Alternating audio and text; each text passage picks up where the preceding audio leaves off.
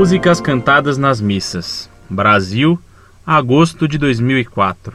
Notei uma certa evasão de respostas quando o Senhor me respondeu ao último e-mail, dizendo inclusive que a Bíblia estava me fazendo mal, atormentando-me. Com isso, o Senhor me incentiva a apenas acreditar em tudo o que dizem, já que não devo ler a Bíblia, por me perturbar. Espero que não tenha respondido em uma boa hora.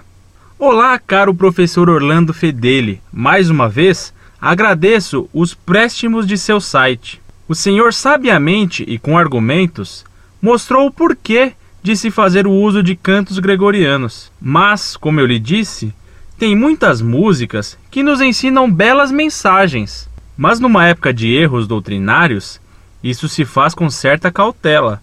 Por esta razão, estou colocando letras de algumas músicas e que, se o senhor pudesse as ler e analisar, poderia me dizer se há presença de erros nelas. Primeira, Canção dos Imperfeitos, ato penitencial. E se for para semear a esperança num jardim, e se for para desculpar uma criança, eu digo sim. E se for para perdoar, não tenho escolha.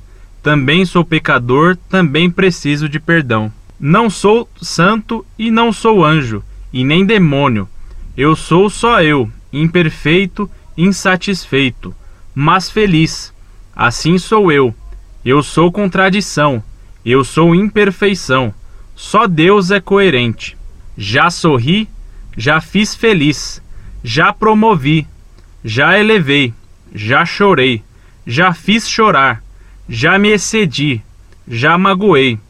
Eu tenho um coração, mas sou contradição. Só Deus acerta sempre. Por isso eu canto esta canção, canção de amor arrependido, ao Deus que é Pai, ao Deus que é paz, ao Deus que é luz, ao Deus que é vida. E quando a gente cai, Deus age como Pai, perdoa, perdoa e torna a perdoar, e ensina-o como amar. Eu sou contradição, mas Deus, ele é perdão. Segunda, Conheço um coração. Ato penitencial. Conheço um coração tão manso, humilde e sereno, que louva ao Pai por revelar seu nome aos pequenos, que tem o dom de amar, que sabe perdoar e deu a vida para nos salvar. Jesus, manda teu Espírito para transformar meu coração. Às vezes no meu peito bate um coração de pedra, magoado, frio, sem vida, aqui dentro ele me aperta. Não quer saber de amar, nem sabe perdoar. Quer tudo e não sabe partilhar. Lava, purifica e restaura-me de novo. Serás o nosso Deus e nós seremos o seu povo. Derrama sobre nós a água do amor, o Espírito de Deus nosso Senhor. Terceira, como são belos. Aclamação ao Evangelho. Como são belos os pés do mensageiro que anuncia a paz. Como são belos os pés do mensageiro que anuncia o Senhor. Ele vive, aleluia. Ele reina para sempre. Ele é Deus e Senhor. O meu Senhor chegou com toda a glória. Vivo ele está. Ele está. Bem junto a nós, seu corpo santo a tocar-nos. E vivo eu sei ele está. Quarto, Deus Trino. Esta música me pareceu muito estranha. Se a missa é a renovação do sacrifício do Calvário, a própria letra nos mostra a visão errônea de união do povo em comunidade para louvar e bendizer a Deus. Em nome do Pai, em nome do Filho, em nome do Espírito Santo, estamos aqui para louvar e agradecer, bendizer e adorar. Estamos aqui, Senhor, ao teu dispor, para louvar e agradecer, bendizer e adorar, te aclamar, Deus trino de amor. Quarta, eu navegarei. Eu navegarei no oceano do Espírito, e ali adorarei ao Deus meu Salvador. Eu navegarei no oceano do Espírito, e ali adorarei ao Deus do meu amor. Refrão: Espírito, Espírito, que desce como fogo, vem como em Pentecostes e enche-me de novo. Espírito, Espírito, que desce como fogo, vem como em Pentecostes e enche-me de novo. Eu adorarei ao Deus da minha vida, que me compreendeu sem nenhuma explicação. eu adorarei ao Deus da minha vida, que me compreendeu sem nenhuma explicação. Eu servirei ao meu Deus fiel, ao meu libertador, aquele que venceu. Eu servirei ao meu Deus fiel, ao meu libertador, aquele que venceu. Sexta, louvado seja meu Senhor, louvado seja o meu Senhor, louvado seja o meu Senhor, louvado seja o meu Senhor, louvado seja o meu Senhor, por todas as criaturas, pelo sol e pela lua, pelas estrelas do firmamento, pela água e pelo fogo, por aqueles que agora são felizes, por aqueles que agora choram, por aqueles que agora nascem, por aqueles que agora morrem. O que dá sentido à vida é amar-te e louvar-te, para que a nossa vida seja sempre uma canção. Amém, amém, amém, amém. Bem, por enquanto, mando estas músicas para vocês analisarem. Uma rápida pergunta: o que seria o ostensório? Perdoe-me se escrevi errado. Vi um absurdo num show carismático, o conhecido Deus Conosco, em Londrina, Paraná, no qual o padre pegou-o com a mão, sem aquele pano. Isso é errado? Outra dúvida rápida sobre a missa. Talvez o Vaticano publique uma encíclica, como vocês mencionaram no site, para os padres rezarem pelo rito tridentino. Nos ritos que compõem o rito tridentino, há alguma diferença? Exemplo, tem oração eucarística, hino de louvor, ato penitencial? Se sim, da mesma forma? E todas as missas terão de ser pelo rito tridentino? Muito prezado, salve Maria. De início agradeço a confiança que você manifesta em minha pessoa. Que Deus lhe pague essa confiança que me honra. O que lhe recomendo sobre a Sagrada Escritura é que é preciso fortalecer bem a formação doutrinária antes de ler a Bíblia. Por isso, a Igreja, condenando os erros do jansenista Quesnel, decretou que é um erro afirmar que a leitura da Sagrada Escritura é para todos. Clemente XI contra os erros de Pascácio Quesnel. Denzinger, 1430. Portanto, nem a todos convém ler a Bíblia. O Papa condenou também a seguinte frase: É útil e necessário em todo tempo, em todo lugar e a todo tipo de pessoa estudar e conhecer o Espírito, a piedade e os mistérios da Sagrada Escritura. Clemente XI contra os erros de Pascácio Quesnel. Denzinger, 1429. E por que a Igreja não recomenda a qualquer a leitura da Bíblia? Por causa da dificuldade de entendimento dos textos sagrados. Por isso, se lê nos Atos dos Apóstolos que o eunuco disse ao diácono Filipe, que lhe perguntava como entendia o que lia da Escritura. Como posso entender? se ninguém me explica. Atos dos Apóstolos, capítulo 8, versículo 31. E por que a igreja afirma que não convém ler a Sagrada Escritura em qualquer tempo? Porque há tempos em que estamos tentados contra a fé. E nessas ocasiões, não convém ler a Escritura. Como você me apresenta muitas dúvidas sobre a Escritura, julguei conveniente aconselhá-lo a não ler, pelo menos por um tempo, a Sagrada Escritura.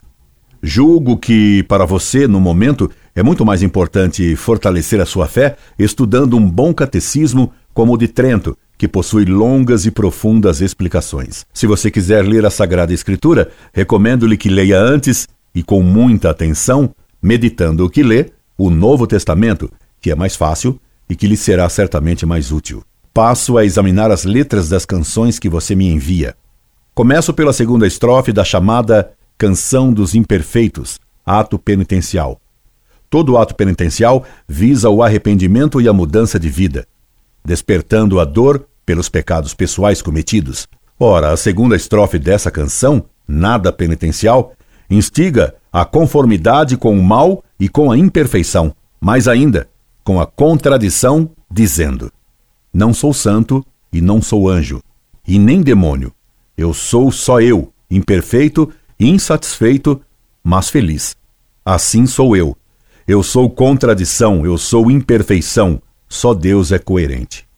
Essa letra é bem errada e incita a pessoa a permanecer conformada na sua imperfeição e na contradição, com a desculpa que só Deus é coerente. E isso é falso. O homem pode muito bem ser coerente. Incoerente é essa canção. E péssima, porque recomenda a conformação do mal, a conformação com o mal e com a contradição. E essa ideia de conformação no mal é confirmada pela estrofe seguinte, na qual se lê: Já sorri, já fiz feliz, já promovi, já elevei, já chorei, já fiz chorar, já me excedi, já magoei. Eu tenho um coração, mas sou contradição. Só Deus acerta sempre. Como só Deus acerta sempre, nada teríamos que fazer senão conformar-nos com nossa contradição. Isso é um absurdo. Já na primeira estrofe, a canção apresenta outro erro, ainda que menos grave e mais escondido. E se for para perdoar, não tenho escolha. Também sou pecador, também preciso de perdão. Esses versos apresentam a ideia falsa que devemos perdoar sem nenhuma condição. Isso também é falso. A condição absolutamente necessária para que se conceda o perdão é que o pecador esteja realmente arrependido e que peça o perdão. Em todo ato mal feito contra nós, devemos distinguir duas coisas. Primeira, a ofensa feita contra Deus, que só a Deus cabe perdoar. Segunda, a ofensa feita a nós, que cabe a nós perdoar. E estarmos prontos a perdoar de antemão, antes mesmo que se nos peça perdão. Mas, se não há arrependimento e nem pedido de perdão, Deus não pode perdoar a culpa feita a ele. Mesmo com relação a nós, repito, devemos estar prontos a perdoar interiormente, no fundo de nossa alma, ainda antes que se nos peça perdão. Mas perdoar exteriormente, mesmo sem que se nos peça perdão, é absurdo e só incentiva o pecador a permanecer no pecado. Também é bem errado o verso em que se diz: E se for para desculpar uma criança, eu digo sim. Estar sempre disposto a desculpar uma criança é estar sempre disposto a mimá-la e, portanto, a viciá-la. O verso citado supõe que toda criança é boa, não levando em conta que ela tem o pecado original que a leva a tender para o mal. E a ideia absurda, que até Deus só perdoa, mesmo sem haver arrependimento, só favorece o afundamento no pecado. Essa canção escamoteia a verdade que Deus também pune. Para o autor romântico, sentimental e tíbio dessa canção miserável, Deus só perdoa. Deus seria apenas perdão. Ele esquece que se poderia dizer também: Deus é justiça. É claro que se deve acentuar que Deus é infinitamente misericordioso, mas sem esquecer que ele é também infinitamente justo. É tão errado falar apenas na justiça de Deus sem referência à sua infinita misericórdia, quanto fazer referência a ele como perdão apenas, sem lembrar a sua justiça infinita.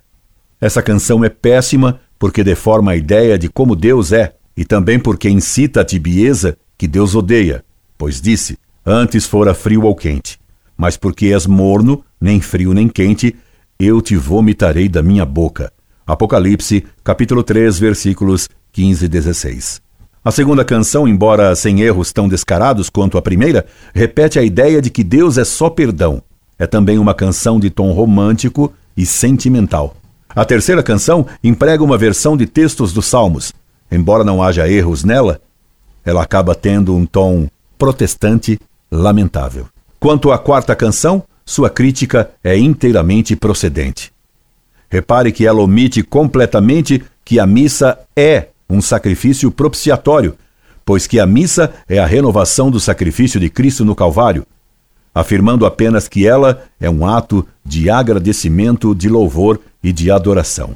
Ora, era o protestantismo luterano que recusava ver na missa, além desses três sacrifícios bem lembrados, que ela é também um sacrifício propiciatório. Esse texto, pela omissão de que a missa é também um sacrifício propiciatório, é então luterano e inaceitável. A quinta canção é carismática e com características bem românticas. Pior nela é o que está dito no segundo verso: Eu adorarei ao Deus da minha vida, que me compreendeu sem nenhuma explicação. Como sem nenhuma explicação? De Caim, Deus não pediu explicação? E não lemos no Evangelho que Deus veio pedir contas dos talentos que deu? E não sabemos que Deus vai nos pedir estrita conta de tudo o que fazemos? Essa canção, de novo, mete na cabeça do povo que Deus não nos fará justiça e que não nos pedirá explicação alguma de nossos atos. Com essas canções, o povo sai da igreja com a impressão errada que Deus é um velho professorzinho, carinhoso, que não pune ninguém. Cada um, então, volta para casa sem querer combater seus vícios e pecados e que não é necessário lutar contra as tentações. A sexta canção é uma versão muito chulé do Cântico das Criaturas de São Francisco. Só que o autor retirou os versos de São Francisco sobre a morte e sobre o juízo de Deus depois de nossa morte, como não colocou a maldição de São Francisco. Desgraça para aqueles que morrerem em seus pecados mortais. Guai a quelli que morrano nei suoi peccati mortali. E a omissão dessas palavras de São Francisco é bem sintomática da nova doutrina que se quer inculcar no povo. Ninguém vai para o inferno. Deus tudo perdoa. E quem pretende inculcar essa heresia no povo dará pesadas contas a Deus. Ostensório é um objeto litúrgico usado nas bênçãos do Santíssimo Sacramento e para a exposição e adoração do Santíssimo Sacramento. O sacerdote, evidentemente, é claro, sempre pode tocar no ostensório à vontade, pois suas mãos são sagradas. Mas que eu saiba, um leigo só pode tocar e manusear o ostensório se recebeu autorização para isso. Porém, não conheço a legislação sobre essa matéria. Os decretos que estão para sair tratarão principalmente dos abusos e erros existentes na chamada Missa Nova de Paulo VI. Não creio que se obrigará a todos os padres rezarem a missa de São Pio V, mesmo porque muitos padres não sabem rezá-la. Aliás, um sacerdote da zona norte de São Paulo disse a mim e a vários amigos meus que muitos padres em São Paulo não sabem rezar nem a missa nova e que alguns não conhecem sequer a fórmula da absolvição. Sobre a missa de sempre, os novos decretos, que estão para ser promulgados, disse que eles permitirão mais livremente que em cada diocese se reze essa missa, que é a missa de sempre da Igreja Católica. Esperando tê-lo atendido sem nenhuma evasão nem esquecimento, me despeço atenciosamente.